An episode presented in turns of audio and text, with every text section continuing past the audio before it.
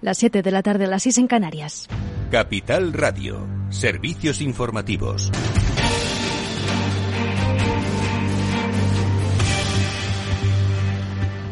Buenas tardes. Tras el anuncio de Vladimir Putin de movilizar a 300.000 reservistas desde este mismo miércoles para combatir en la región del Donbass, donde las autoridades prorrusas están organizando referéndums de anexión a Rusia sin observación internacional, se agotan los billetes de salida. Los ciudadanos rusos han agotado este miércoles los billetes de tren, de avión, de autobús para salir de Rusia hacia países que no piden visados tras el anuncio de Putin para esta movilización parcial de reservistas obligados a combatir en la guerra de Ucrania, según los buscadores de las aerolíneas Turkish Airlines, Azerbaijan Airlines y, Armenia Air Company, ya no hay vuelos hasta dentro de unos días o solo en clase business. De momento no hay restricciones para viajar al extranjero en Rusia, pero hace apenas un par de semanas el Consejo Europeo adoptó la, la decisión de suspender totalmente el acuerdo de facilitación de visados entre la Unión Europea y Rusia, encareciendo y obstaculizando administrativamente su obtención para entrar en territorio europeo. Y así interpreta el presidente del gobierno Pedro Sánchez los anuncios de Putin desde un acto en Nueva York donde se celebra la Asamblea General de Naciones Unidas. Esta mañana Putin ha dado además un paso más en la huida hacia adelante, haciendo nuevas declaraciones que son totalmente inadmisibles. Y por eso quisiera aprovechar este foro para, en primer lugar, condenar de manera categórica el anuncio de la celebración de referéndums para adherir de manera ilegal los territorios del Donbass a Rusia. Se trata de una nueva violación de la legalidad internacional y su resultado nunca será reconocido por la comunidad internacional. En España, el Gobierno endereza el paso sobre fiscalidad autonómica y la titular de Hacienda defiende ahora reducir el margen de las comunidades autónomas para evitar el dumping, pero no centralizar. Después de la polémica desatada ayer por unas declaraciones malinterpretadas del ministro de Seguridad Social, quien criticó la medida estrella de la Junta de Andalucía, gobernada por el PP, sobre la supresión del impuesto de patrimonio. Hoy la ministra de Hacienda, María Jesús Montero, ha defendido en el Congreso reducir el margen de las comunidades para llegar a suprimir la tributación de los impuestos sobre los cuales tienen competencia ante el riesgo de incurrir, dice, en el dumping fiscal, pero asegura que ello no implica centralizar competencias. Subraya que el Gobierno nunca ha hablado de centralización, sino de armonización fiscal. Lo que tenemos que evitar es que se produzca un dumping fiscal, es decir, una competencia fiscal a la baja que deje sin contenido determinadas figuras fiscales. Entre otras razones, porque luego se le pide dinero al Gobierno de España cuando uno, en el ejercicio de sus competencias, está bajando la recaudación, bajando esos impuestos. Y desde el Partido Popular acusan al PSOE de podemizarse, dicen, de acercarse demasiado al socio minoritario del Gobierno Unidas Podemos por no querer suprimir el impuesto de patrimonio tal y como hizo el Gobierno del socialista José Luis Rodríguez Zapatero. El coordinador general conservador Elías Bendodo ha enfatizado que los gobiernos socialdemócratas en Europa están apostando por las rebajas fiscales con algunas salvedades, por lo que sugiere la socialdemocracia europea y el PP de España estarían bastante más alineados en materia fiscal que el propio PSOE con su familia política que iría, dice, a contracorriente. Solo dos países lo pagan, Noruega y, Suiza. La socialdemocracia, los socialistas europeos, prácticamente todos, han eliminado este impuesto y lo han bajado. El impuesto del patrimonio fue un impuesto nacional que en el año 2007 ¿Quién lo eliminó en España? Pues nada más y nada menos que el Partido Socialista y Zapatero.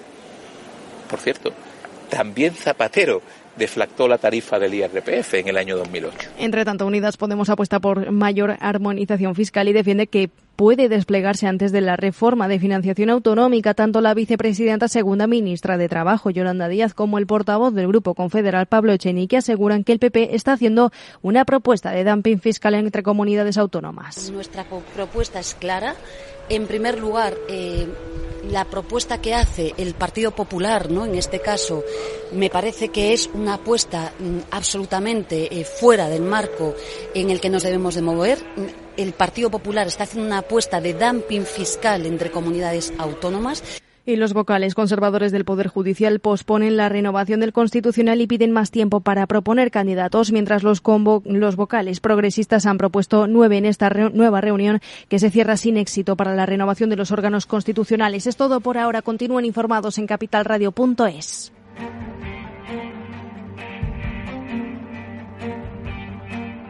Capital Radio. Siente la economía. En Profuturo cumplimos seis años, pero además cumplimos sueños. Hemos acompañado y formado a más de un millón de docentes, brindándoles herramientas y recursos para elevar el nivel educativo en los contextos más desfavorecidos. En Profuturo, el programa de educación digital de Fundación Telefónica y Fundación La Caixa, llevamos seis años impulsando el poder transformador de la educación. Invertir en acciones y ETFs con XTB tiene muchas ventajas. No tienes ninguna comisión hasta 100.000 euros al mes. La apertura de cuenta es online, rápido y sencillo y tenemos atención al cliente 24 horas al día en español. Más de 450.000 clientes ya confían en nosotros. xtb.es. Riesgo 6 de 6. Este número es indicativo del riesgo del producto siendo un indicativo del menor riesgo y 6 del mayor riesgo. Esto te estás perdiendo si no escuchas a Rocío Arbiza en Mercado Abierto. Antonio Peñalver, consejero delegado de Sopra Esteria en España. Nuestros jóvenes pues prefieren estudiar otras cosas que, ingenierías, a pesar de que en un futuro cercano o inmediato pues tendrían muchísimas mejores previsiones de, trabajo real que con otras profesiones. Entonces hay una, hay, una acción de divulgación y de culturización e intentar pues atraer a estos jóvenes en edades tempranas antes de que decidan que ya no les gustan las matemáticas, que quizá es a los 12, 13 años y, y es aquí donde creo que hay que hacer el esfuerzo para que no lo descarten ya en edades muy tempranas. Mercado Abierto con Rocío Arbiza.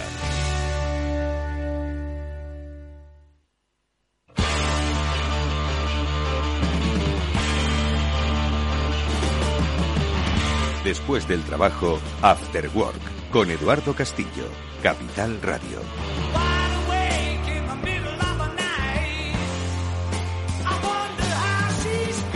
¿Qué tal amigos? Buenas tardes, bienvenidos. Hoy cambio de hábitos. Julián de Cabo, Víctor Magarillo estarán con nosotros para hablarnos de la vida digital en esta primera parte del programa. La semana que viene volverán, por supuesto, a su horario habitual, pero sí que mantenemos, por supuesto, nuestro transformador hoy con un referente en el mundo de la tecnología, de la información y del análisis. Esther Paniagua estará con nosotros junto con Laura Barquero de Salesforce para hablar de cuáles son esas tendencias que vamos a enfrentar, vamos a confrontar en los próximos meses en el área de la tecnología. Hoy nuestro transformador avanza. ¿Dónde debemos poner el foco? Esto es el Afterwork, amigos. Está Néstor Betancor gestionando técnicamente el programa. Os habla Eduardo Castillo. Comenzamos ya mismo.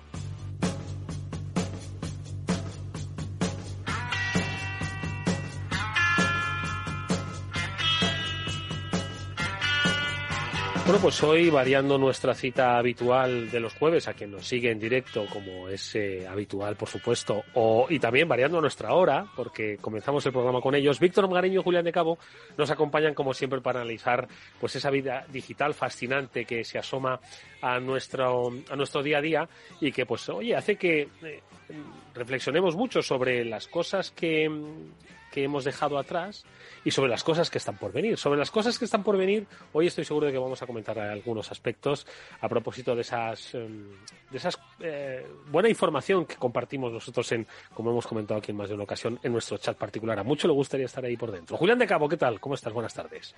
Pues muy buenas tardes, Eduardo y Víctor. Aquí encantado de estar contigo, en este caso un miércoles más. Por cierto, que sepas, que sepas, me acordé de ti el otro día, porque no sé eh, no sé dónde leí que era tiempo de estoicos. Y como tú este verano te has pasado entre la navegación y la lectura de los estoicos, digo, mira, Julián es un adelantado a su tiempo. Y es que, y me acordé mucho de ti, ¿eh? digo que estos tiempos requieren mucho la lectura de los estoicos porque nos van a venir muy bien. Los clásicos siempre vienen bien, Eduardo, siempre. Sin lugar a dudas. Víctor Magariño, ¿cómo estás? Buenas tardes. Hola, Eduardo, Julián y audiencia. Pues nada, efectivamente, hoy cambiamos de día eh, de patrón, pero encantado de estar aquí un jueves más. Ya estamos de lleno en la temporada de clases, conferencias y tal, y con ganas de compartir cositas que vamos viendo y que nos van pasando. Oye, dice Víctor, una temporada llena de clases, conferencias. Aquí parece que COVID nunca hubo, ¿verdad? O sea, tenemos una una recuperación absolutamente brutal del de, tiempo pre-pandemia, de, de, 2019, septiembre de 2019, me atrevo a pensar. ¿Lo veis así también? La capacidad del ser humano para olvidarse de los malos momentos es maravillosa, gracias a Dios. Bueno, hay, cosas que, afortunadamente vuelven, ¿no? como por ejemplo son los turistas, eh, los bares llenos, las terrazas llenas, los restaurantes llenos, eso es de, agradecer. Eh, siempre te vas encontrando con cosas que fueron eh, claramente disrupcionadas por el COVID y una de las cosas que leía, por ejemplo, es eh, la clase business en, los aviones, ¿no? ¿Qué Que, parece pues que ni está ni se la espera, porque ha pegado un subidón brutal y está empezando a desaparecer eh, en la medida en que, en que estamos ahora mismo en niveles por debajo de la mitad del, del viaje de negocios de lo que había antes de. Por eso digo que hay cosas que se han recuperado eh, afortunadamente, y cosas que todavía se, se resisten, ¿no? La clase yo creo que, o sea, eh, yo es que eh, como he viajado poco en clase business o en primera clase nunca supe diferenciar, yo siempre iba donde el ganado, ¿no? pero dices que entonces hay, hay menos menos compra de billetes en clase business o en, clases mejoradas, por decirlo así. Sí, es lo que, de hecho, salía, no sé, no sé si hoy o ayer lo, lo vi por, por LinkedIn, ¿no? Por los que, bueno, que están básicamente quitando, quitando sitios de, business. Pues porque no hay, no hay demanda. Eh, ha subido el precio muchísimo. Estás hablando de, en algunos casos, de que llegan a costar hasta 20.000 dólares eh, un billete de business. Entiendo que ese será interoceánico. Y, que ha subido mucho y que directamente las empresas le están diciendo a la gente eh, que básicamente que o viajen en coach, o sea, en economic, en economy, en, en, turista, perdón, que no me salía la palabra en español, o que dejen de viajar y que básicamente que lo sustituyan por un, por una conference call, etcétera, ¿no? Así que, bueno, es una de las cosas que parece que, no se acaba de recuperar y que nunca ¿eh? se sabe. Mira que ayer hablábamos de que el lujo es precisamente uno de los sectores que no solo no ha perdido con la pandemia, sino que ha ganado, ¿no? Y, en este sentido, pues oye, debería reforzarse esa, esa clase business, ¿no? En los, en los vuelos. Ahora, pagar 20.000 euros por un billete solo lo pueden hacer los de mucho, mucho, mucho lujo. Julián, ¿qué te parece? Pues mira, ten en cuenta, Eduardo, a ver, eh, allí se cruzan varias cosas. Por un lado, eh, esto, esto de que desaparezca el lujo, el lujo lo que hace realmente es transformarse.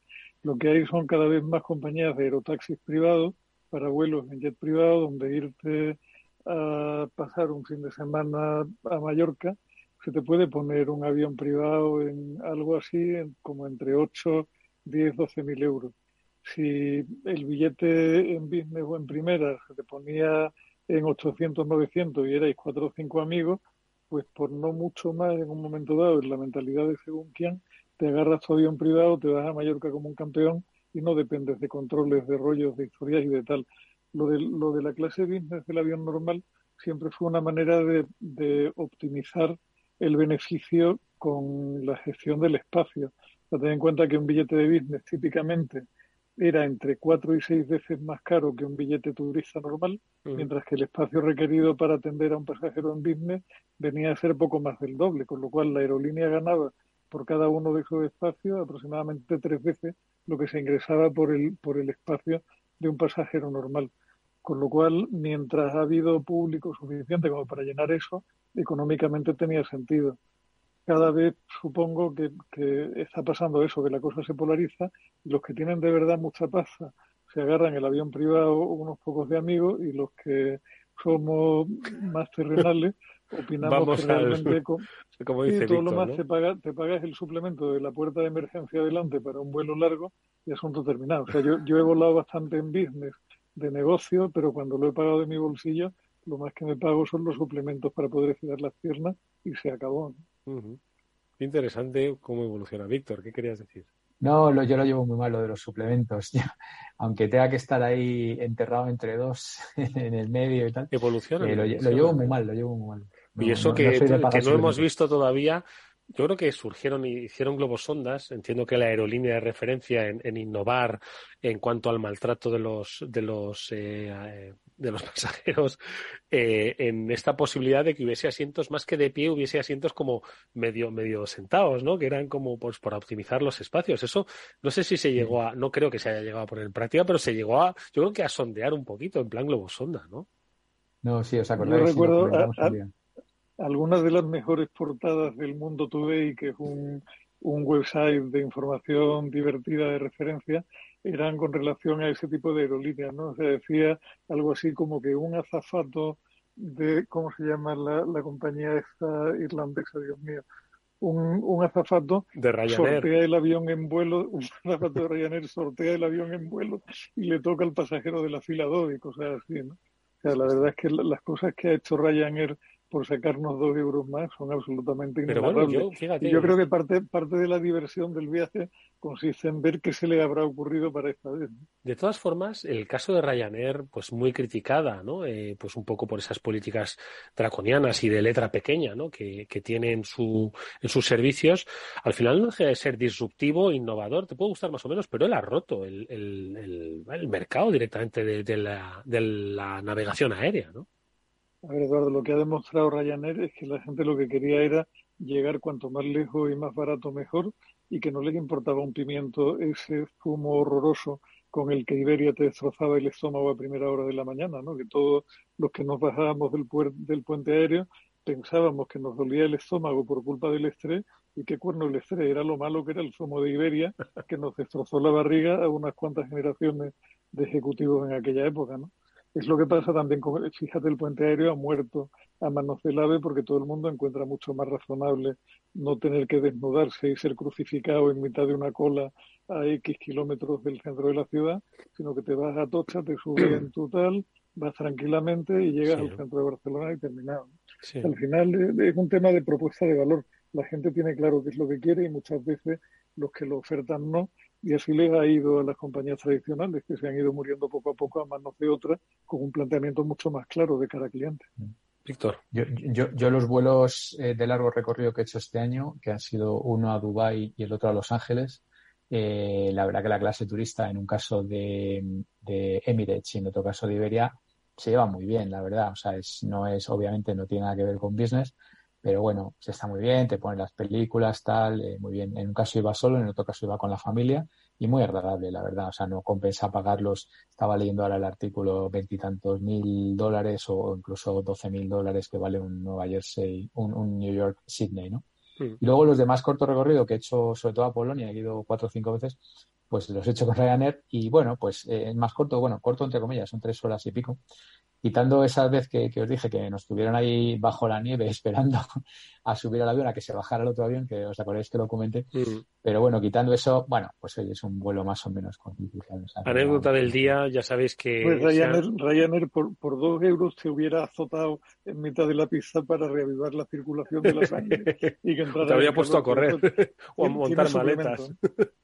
No, pues digo que anécdota del día, ya sabéis que esta mañana pues se ha producido ese anuncio ¿no? de una movilización parcial de los reservistas en Rusia y al final, bueno, hay información por supuesto vinculada y mucha que no acaba de ser verificada y las redes sociales apuntaban eh, obviamente sin verificar, ¿no? Pues que se está produciendo poco menos que un éxodo masivo en las fronteras de Rusia de las eh, personas en edad de ser llamadas reservistas, en edad de ser llamados, pues para evitar esa, esa leva, ¿no? Y apuntaban a que los billetes de avión eh, para salir de Rusia, poco menos que se habían acabado para, para el día de hoy y también apuntaban el coste de lo que era un vuelo Moscú-Belgrado eh, que ascendía pues a cerca de, de 12 o 15 mil euros un, un, vuelo.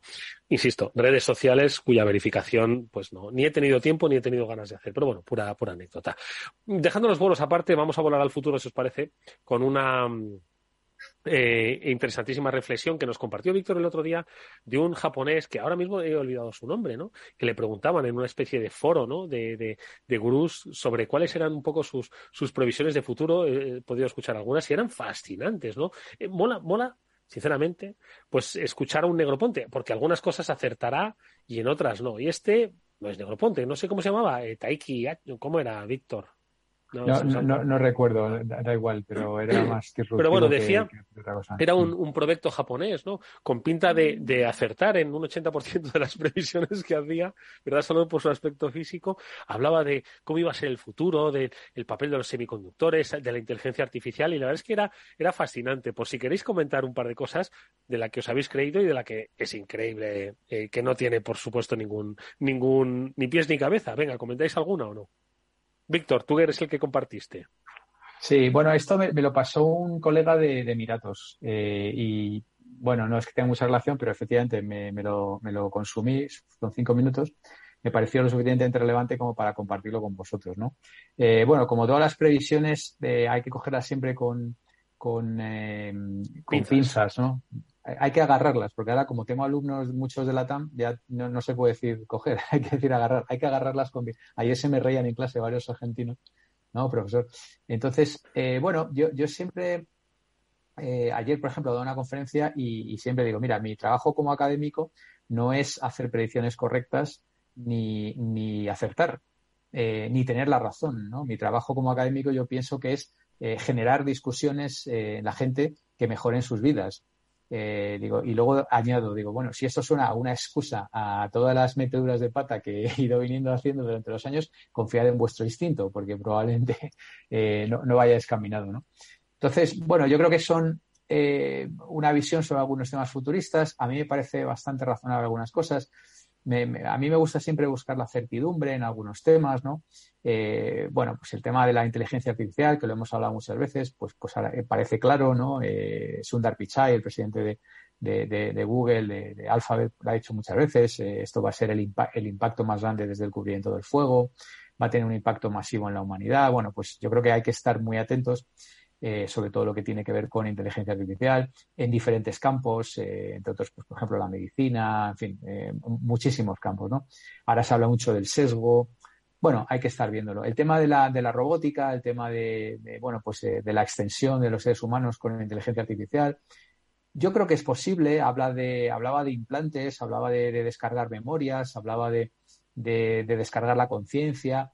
Bueno, no, no va a ocurrir mañana, pero, pero sí que sí que es algo que, yo puedo ver ocurriendo, ¿no? Eso es, tengo otra, otra frase que me, que me gusta mucho, que decía que la inteligencia artificial general, decía un científico de, la universidad, no me acuerdo, de la americana, de Texas o algo así, decía que, eh, bueno, pues eh, la inteligencia la inteligencia artificial general, que es aquel punto en el que toda una máquina va a reunir más inteligencia que todo el resto de la humanidad junta, eh, pues que tiene algo así como un 20% de probabilidades de ocurrir en el 2030, tiene un 30% de probabilidades de ocurrir en el, en el 2040 y un 25% de probabilidades de no ocurrir nunca.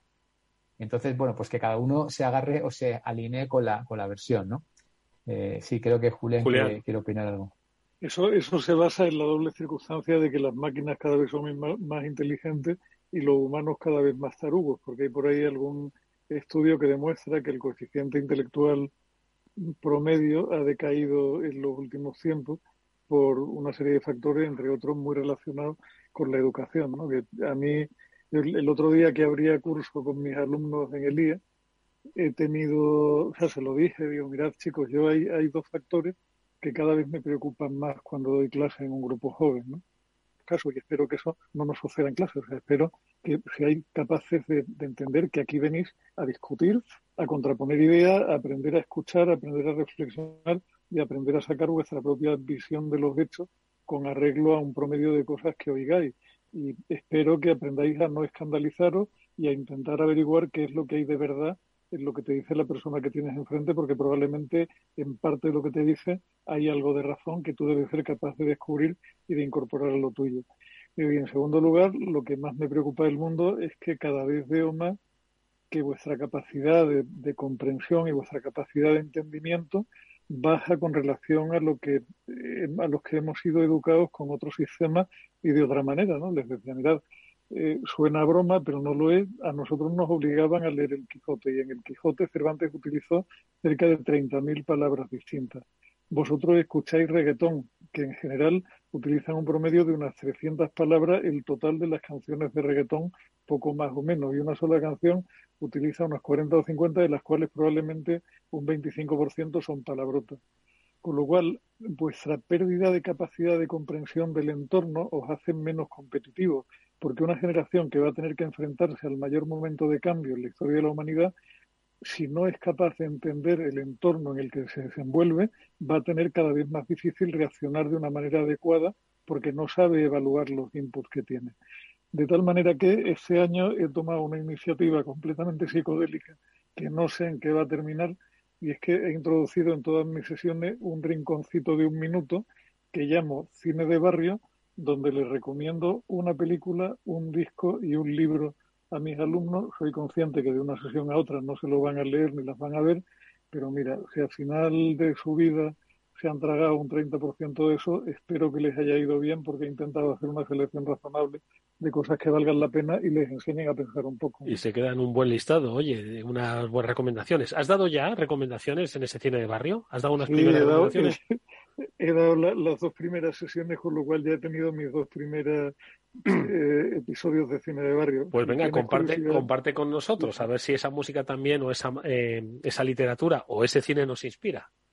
Pues mira, en la primera sesión le recomendé como disco el que para mí es el mejor disco de los Beatles, sin duda, que es el Abbey Road, cuya última canción es todo un compendio de vida, o sea, la, la letra de esa canción que se llama End es absolutamente maravillosa como libro le recomendé Cien años de soledad, que para el que no lo haya leído es un texto absolutamente obligatorio y que a poco que uno rasque se da cuenta de que es la Biblia reformulada y adaptada al realismo mágico latinoamericano. Y como película le recomendé Tiempos modernos de Chaplin, no porque fuera la última de Charlotte, sino porque toca problemáticas que en el fondo son muy parecidas a las que nos planteamos ahora con la inteligencia artificial particularmente. O sea, el, surgimiento de la robótica y el cómo las máquinas nos iban a sustituir, etcétera, etcétera, es algo que, Charlotte ya se plantea en 1936, que hace casi un siglo de eso.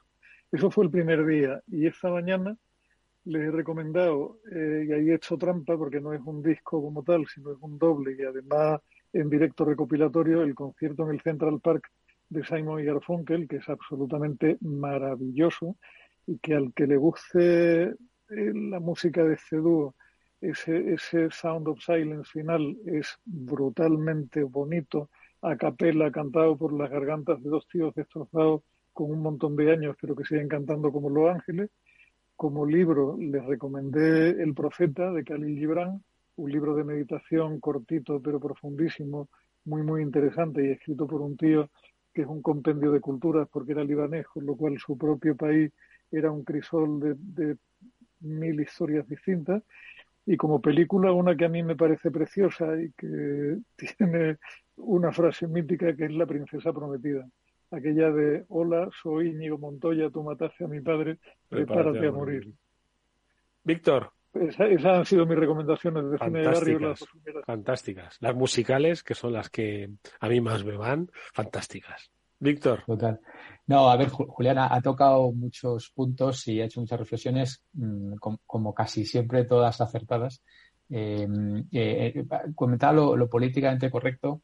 Yo, eh, yo intento también ser dentro de lo que puedo, ¿no? Que creedme, me resulta harto difícil porque Julián es profesor en el Instituto de Empresa, pero yo soy de la New York University.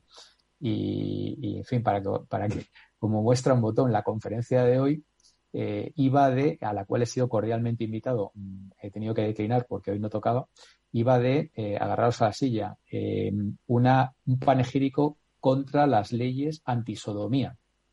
Esta era la conferencia de hoy, estrella en la... Sí, sí, yo no sé si sabéis que hay leyes en Estados Unidos donde la sodomía está prohibida. Bueno, pues hoy era una especie de panegírico donde había tres expertos, uno, uno de la NYU y otros dos de fuera, donde era eh, una conferencia anti-leyes eh, que van contra la sodomía. ¿no? Esta era la conferencia de hoy.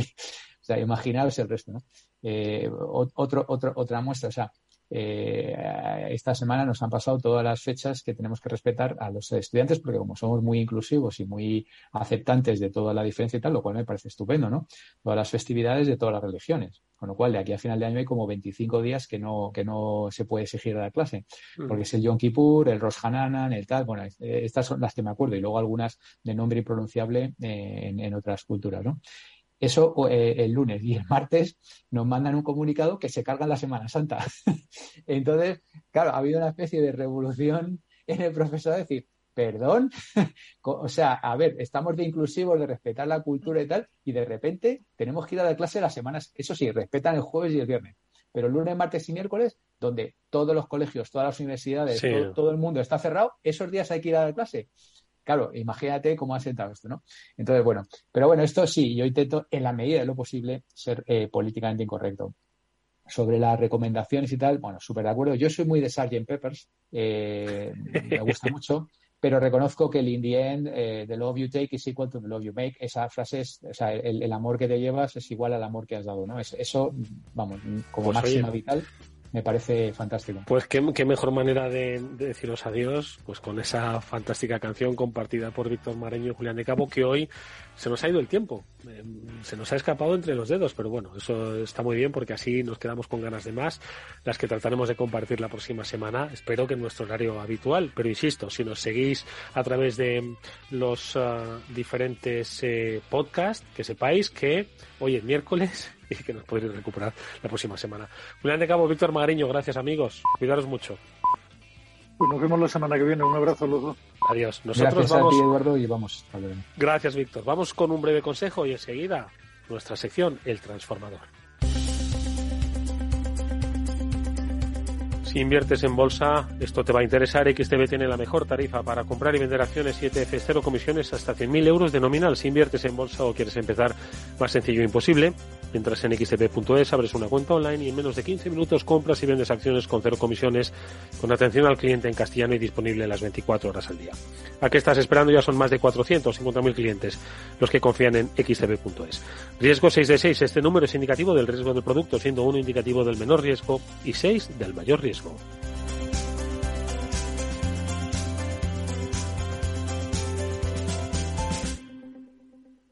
¿Qué es ir más allá?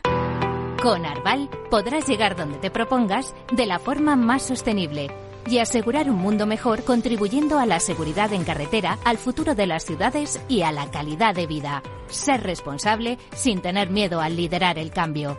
Arval, la transición energética arranca aquí. Más información en arval.es.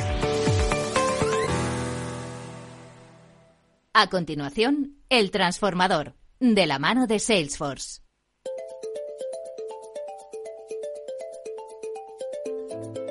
Bueno, pues hace solo unos días eh, una persona de referencia en el sector de las eh, tecnologías, Esther Paniagua, eh, compartió el llamado Executive Service Talks organizado por Salesforce para hablar sobre una cosa en particular eh, el metaverso, sobre el que además muchos eh, estamos deseando, por supuesto, ampliar nuestro conocimiento e información.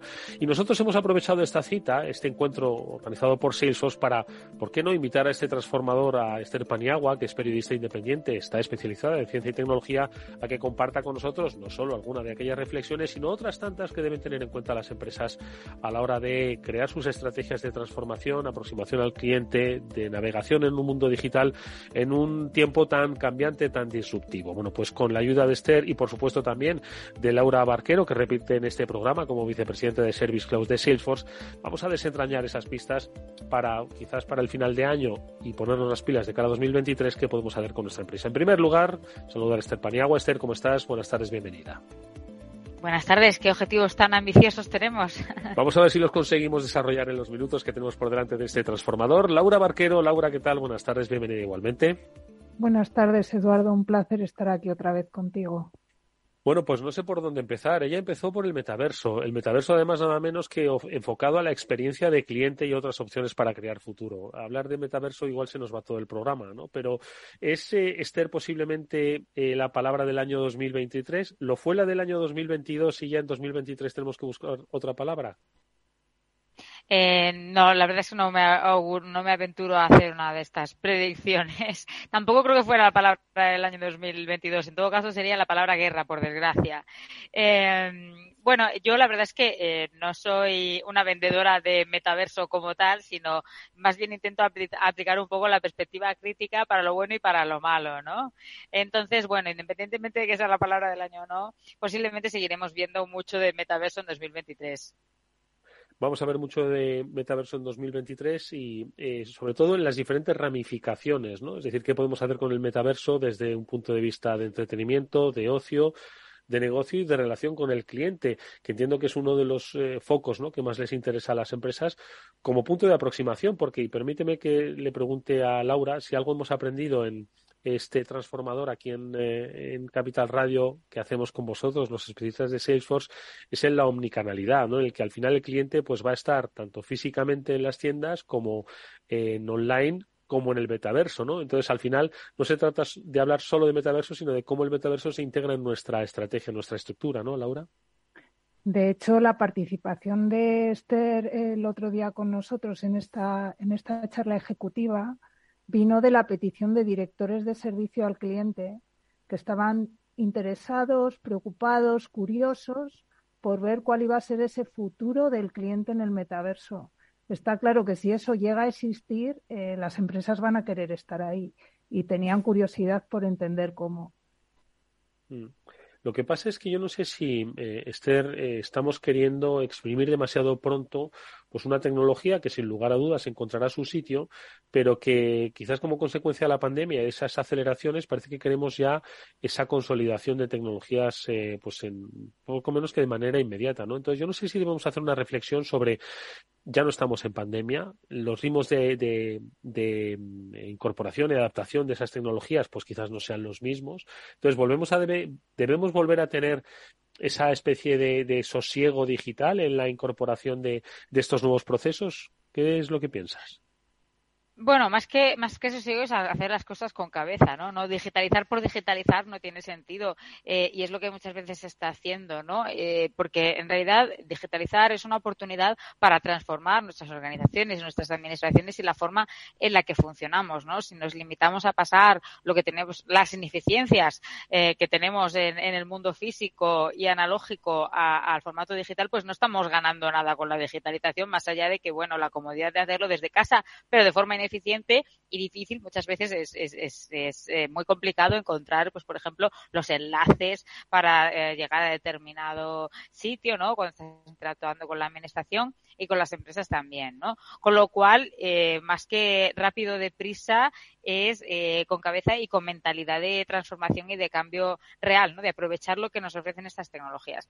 Y luego, Laura ya apuntaba con su comentario antes, esto de, del metaverso, si es que existe, es que, claro, eh, eh, hablando del metaverso, pues es que el metaverso no existe, eh, ni se piensa que existirá hasta dentro de al menos 10 o 15 años como mínimo, ¿no? Y esto lo dice la propia Facebook, no, no es que lo diga yo, y no solamente Facebook, sino muchos expertos en el ámbito de la tecnología, el, el metaverso como tal. O sea, en realidad hoy lo que llamamos metaverso es un un rebranding, un, lavado de cara de, bueno, pues estas tecnologías de realidad virtual, realidad aumentada, aumentada, que tienen muchas aplicaciones interesantes y que, eh, bueno, pues desde la parte de estas grandes empresas eh, se está intentando impulsar porque eh, han hecho inversiones, sobre todo Meta o Facebook, muy grandes, ¿no? En ellas. Entonces quieren aprovechar esas inversiones.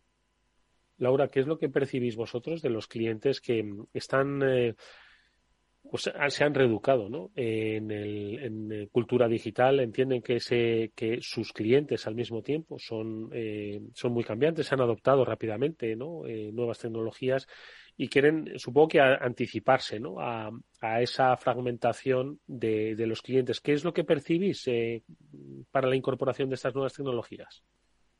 Bueno, yo al final lo que percibo a título personal es que todavía hay tecnologías que, que sí que son mucho más masivas, WhatsApp, por ejemplo, y que no han sido todavía adoptadas por muchas empresas. Y en cambio sí que están ya pensando en la siguiente ola, que es como el metaverso. Y muchas veces se piensa desde un punto de vista muy de marketing, de posicionamiento de la compañía, quiero ser el primero a estar ahí, pero creo que hay implicaciones por detrás que son como mucho más profundas, o sea, de, pues Esther nos comentaba el otro día temas de disponibilidad de la propia tecnología que no está mm, madura para, estar en esto y también algo que a mí me llamó mucho la atención que es pensar en toda la parte más de ciberseguridad.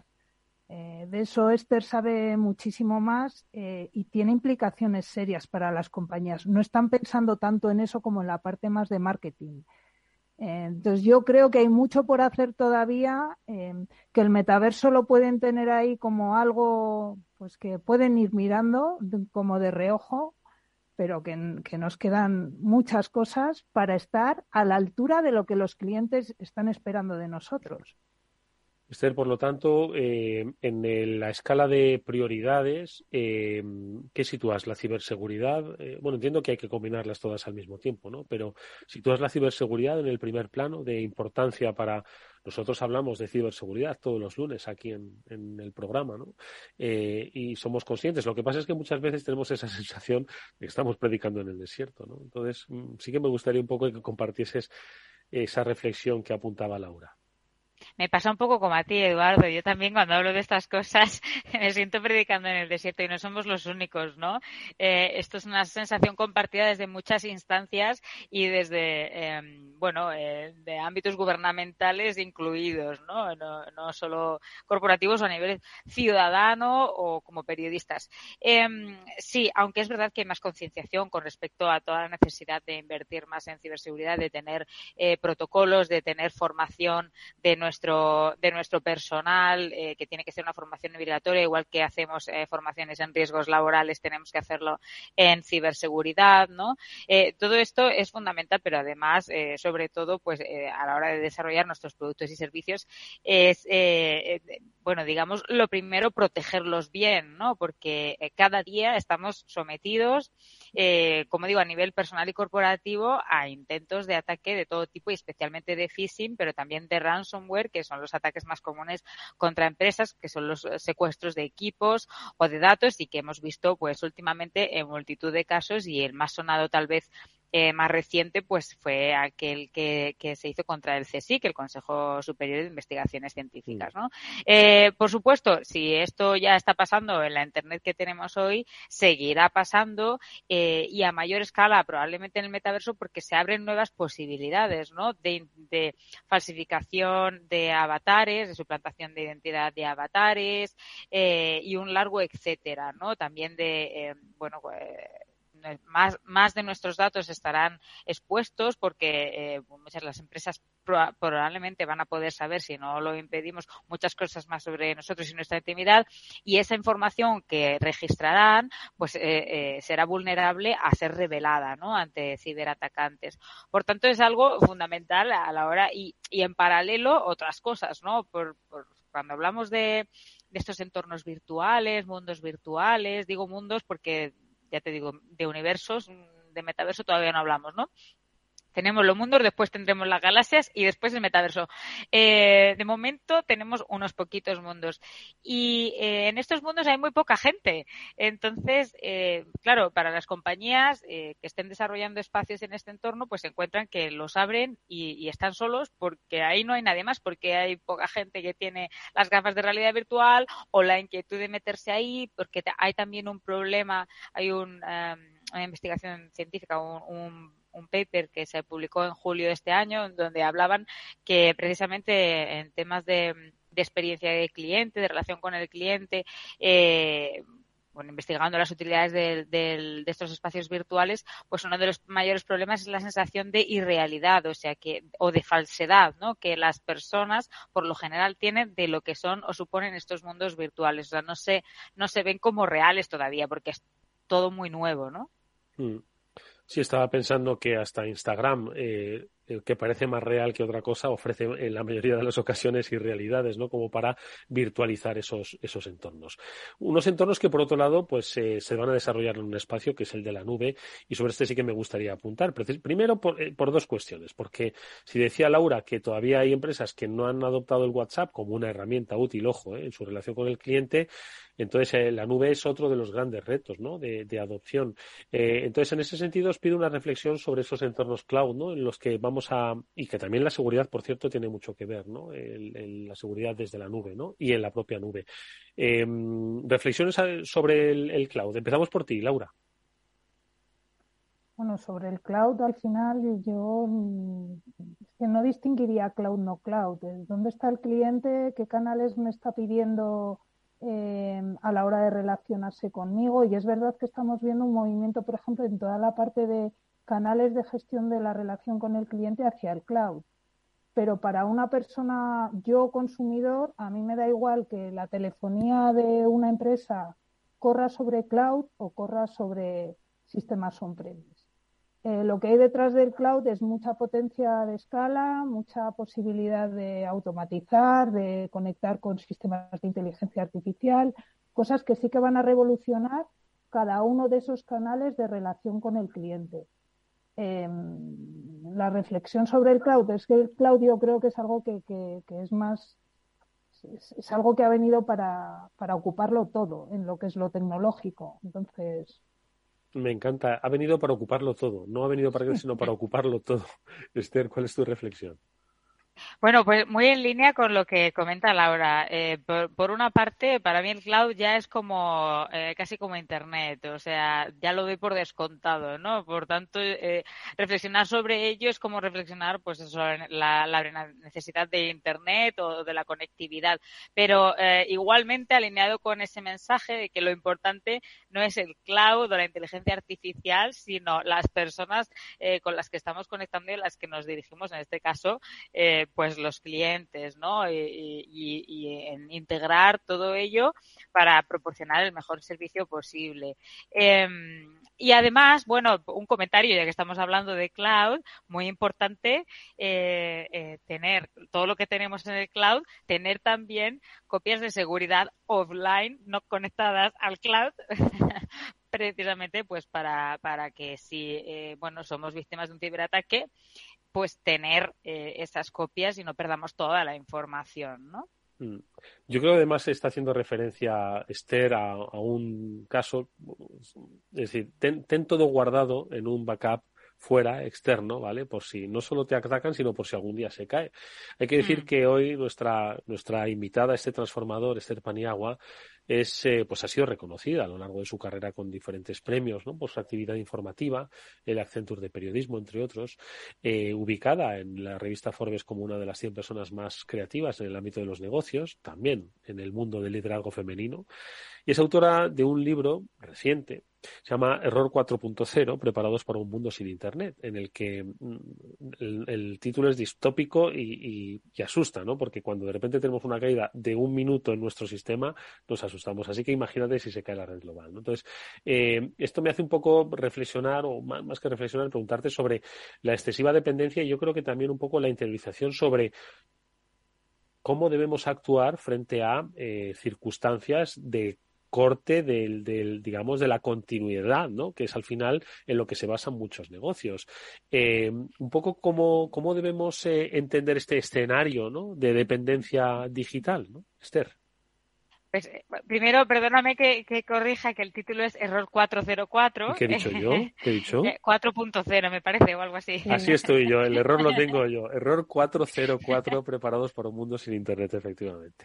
4.0 se lo dejamos a la, a la industria.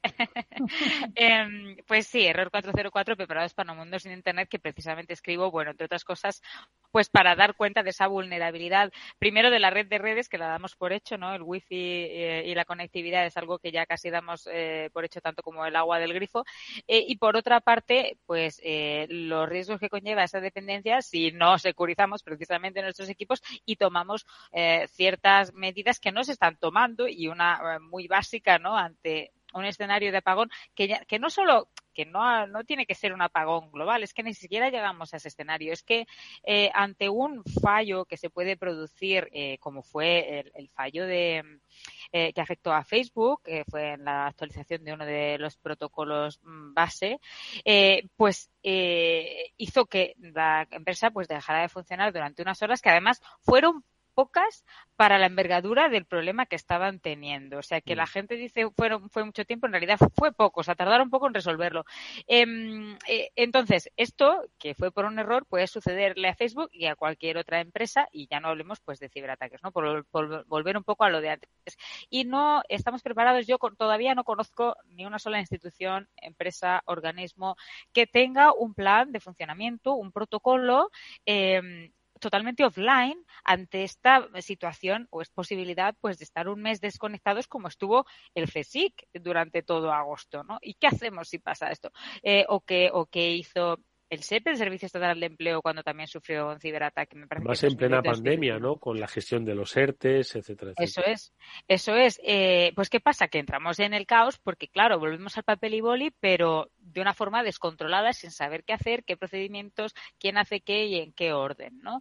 Entonces necesitamos este tipo de planes, porque si no, eh, nos quedamos eh, viendo cómo pasa el tiempo y sin poder hacer nada, perdiendo dinero, sin atender a nuestros clientes o a los ciudadanos o, o a quien corresponde responda, ¿no?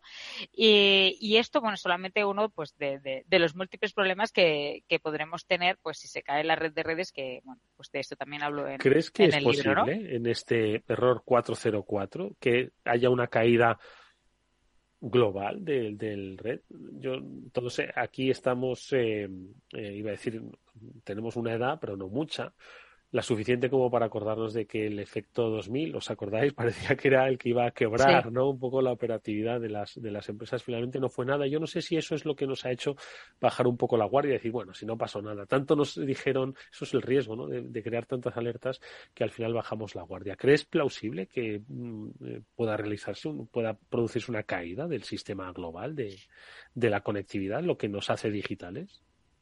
Esto es lo que me han dicho las expertas y expertos con los que he hablado para, bueno, cuando me he documentado para mi libro, ¿no? Que, que no son cualquier persona, ¿no? Hablamos del Instituto de Internet, fundador de, el director fundador del Instituto de Internet de Oxford, expertas y expertos en ciberseguridad, en seguridad nacional, eh, y obviamente que es algo difícil, pero es algo que la comunidad técnica eh, alrededor de Internet contempla, tanto que la ICANN, que es un organismo de gobernanza de Internet asociado al DNS, una, uno de los sistemas base ¿no? de la infraestructura de Internet, pues creó en 2010 un grupo de 14, personas 14 personas en el mundo que son los guardianes de Internet. Eh, bueno, yo les llamo así, eh, lo que están velando es por ese, esa infraestructura base, pero hay muchas otras vulnerabilidades que, que pueden hacer, provocar esa caída porque Internet no fue creado para todo lo que lo usamos hoy, ¿no? Eh, para, sobre una, unos, una infraestructura que fue concebida pues para usos científicos, le hemos puesto todo nuestro mundo absolutamente, ¿no? O sea, es que hasta, hasta las infraestructuras críticas y la electricidad está conectada, nuestros electrodomésticos, nuestra ropa, administraciones, empresas, obviamente por descontado, ¿no? Absolutamente todo y cada vez más cosas, ¿no? Entonces, eh, claro, pues esto hace más vulnerable a la red de redes porque hemos puesto todas estas capas encima que, que además el contenido, o sea, cuando hablo de Internet, eh, a menudo me, estoy refiriendo en realidad a la web, ¿no? El contenido al que accedemos, las aplicaciones, que eh, para más INRI pues están controladas en su mayoría y eh, por, por, por, unas pocas grandes empresas que al final eh, si son atacadas o tienen un problema pues nos dejan tirados a, la mitad de, del planeta o si no a todos, ¿no? Eh, Laura, ¿tú crees que eh, lo que apuntaba Esther eh, sobre bueno, pues esta posibilidad eh, requiere que las compañías no solo tengan una cultura digital, sino que tengan una cultura digital preparada para posibles incidentes? Forma parte de su estrategia digital, de la estrategia de las compañías que se produzca pues una interrupción del negocio. ¿Crees que están ahora mismo preparándose para eventualidades de estas características? Yo creo que, como bien decía Esther, no o sea, estamos demasiado todos aturullados por el día a día y por el, quizá, pues eso, pensando en la transformación hacia lo digital, que parece que lo otro no, no va a existir y, protocolos de esos me consta que no existen. Y de hecho vivimos un momento caos cuando sucedió un momento encierro en pandemia eh, y las empresas no sabían un poco cómo funcionar. Eh, es, verdad que creo que mm, tendemos a no pensar en momento crisis, vemos mucho las oportunidades, pero no, no miramos mucho a las amenazas. Oye, pues eh, no sé si te gustaría dejarnos, Esther, algunas eh, reflexiones para que tomemos nota. Hemos sacado la libreta, hemos sacado el boli, para que algunas empresas pues eh, tomen nota sobre ¿cuáles son esas posibles estrategias digitales que deben empezar a contemplar sin, sin perder los nervios paso a paso, que van desde la propia ciberseguridad hasta, qué sé yo, el, la exploración de el mundo de la inmersión y la virtualidad, ¿no? Para sus negocios, metaverso, ¿por qué no? Suavemente, ¿no? Ir de no de, iba a decir de, mundo en mundo, no de galaxia en galaxia, todavía falta, como decías, por crear. ¿Cuáles serían un poco esos, esos puntos de interés para esas compañías que deben aproximarse? Que, ojo, que ya tienen un componente digital, pero ese digital, ese componente, pues es tan cambiante, ¿no? Está, es tan transformador, pues que deben estar en esa especie de reciclaje permanente. ¿Por dónde les, les enfocamos? ¿Por dónde empezamos a enfocarles? Bueno, pues primero, de todo, por mirar a las nuevas tecnologías, sean cuales sean, eh, ya sean entornos inmersivos, mejor que metaverso, prefiero decir, ya que este todavía no existe, entornos inmersivos, eh, o la, digitalización más básica, cloud, inteligencia artificial, todo esto eh, desde una perspectiva transformacional, ¿no? De, de, repensar lo que estamos haciendo y cómo podemos, pues, mejorarlo, optimizarlo con estas herramientas y también, obviamente, con una visión abierta y exploratoria, ¿no? Eh, porque, eh, como digo, bueno, pues eh, este tipo de, tecnologías pueden sernos útiles y pensando en un futuro cómo se pueda desarrollar, ¿no? La posibilidad de que exista ese universo virtual donde hagamos un montón de actividades con nuestros avatares y moviéndonos por estos mundos mm, digitales, ¿no? Este Internet inmersivo, pues pensando en eso, pues obviamente seguirle la pista incluso a explorar a lo mejor con alguna iniciativa pequeñita. Eh, no me parece que tenga sentido eh, hacer una gran inversión aquí en un momento en el cual pues ni los clientes están ahí y, bueno, dejemos que, sean las grandes corporaciones las que las que lo hagan por nosotros o al menos eh, pero no con el sentido de, de, no que luego nos coman el terreno y tal sino que ellas son las que quieren explotar este nuevo ámbito de, de consumismo y ya veremos si funciona o si no. De momento yo no me arriesgaría a tanto, ¿no? Y, y obviamente pues hacerlo eh, con las precauciones de vida, todo lo que sea que, que hagamos, ¿no? Y hay, y hay cosas eh, muy básicas que a menudo no se cuentan. El, la ciberseguridad siempre se dice y así es, eh, el punto más vulnerable somos nosotros, los humanos, ¿no? Y en el caso de las corporaciones, pues los empleados.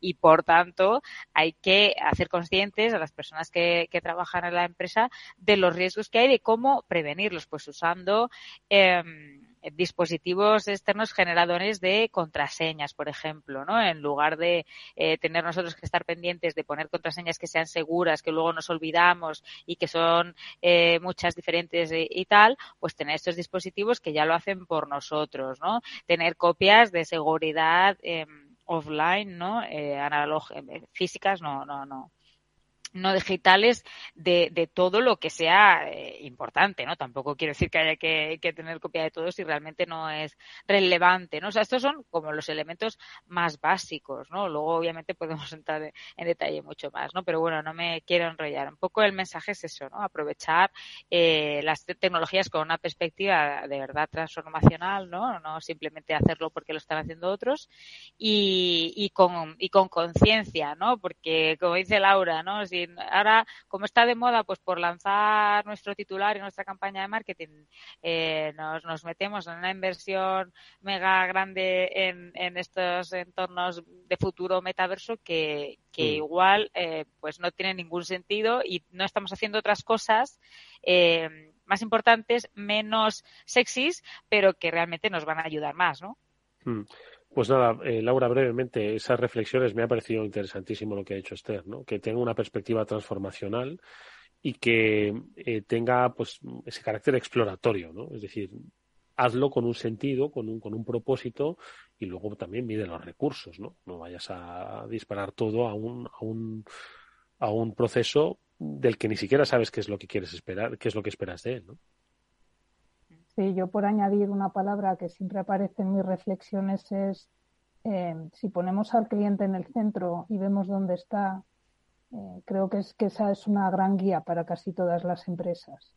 Y a día de hoy todavía no están ahí. Entonces, ¿que es algo que debemos de mirar? Pues sí, con curiosidad también pero que los clientes están en otros sitios y ahí sí que tenemos que estar con ellos. Yo es un poco el mensaje. Bueno, pues eh, tomamos muy buena nota de lo que nos ha dicho, por supuesto, Laura Barquero, vicepresidenta de Service Cloud de Salesforce, eh, pero especialmente de lo que ha compartido con nosotros Esther Paniagua, periodista independiente, es experta en ciencia y tecnología. Hoy ha estado con nosotros en este transformador. Voy a no decirlo con error, voy a resarcirme de ese error, recordando que es autora de Error 404, Preparados para un Mundo sin Internet, en el que reflexiona sobre precisamente cuál es ahora mismo nuestro vínculo en las redes eh, con la red y cuáles son esos escenarios, ojo, que debemos cuidar. Te agradecemos mucho, Esther, que hayas estado con nosotros estos minutos. Ha sido francamente interesante. Ojalá podamos volver a contar contigo de una manera presencial. Estoy seguro de que así será. Gracias, hasta muy pronto. A vosotros. Adiós, Laura. Gracias. adiós. adiós. After Work con Eduardo Castillo. Salesforce les ha ofrecido el transformador. Capital Radio Madrid 103.2. Nueva frecuencia, nuevo sonido. ¿Sabes qué tienen en común Marilyn Monroe, Eddie Murphy, Pierce Brosnan, Steve Jobs o John Lennon? Todos ellos crecieron en familias de acogida que les dieron cariño y estabilidad. Acoger a un menor es darle un hogar y ayudarle a construir su futuro. Campaña financiada por la Unión Europea Next Generation. Plan de recuperación. Comunidad de Madrid. Si vas a tener un hijo, tenemos algo que contarte. La Comunidad de Madrid lanza su estrategia de natalidad con ayudas de hasta 14.500 euros por nacimiento de hijos, nuevos incentivos fiscales para familias y medidas para facilitar la conciliación. Entra ya en comunidad.madrid barra natalidad y descubre el nuevo buscador de ayudas a la natalidad. Creamos familia. Comunidad de Madrid. Capital Radio, Madrid Ahora en el 103.2 de la FM.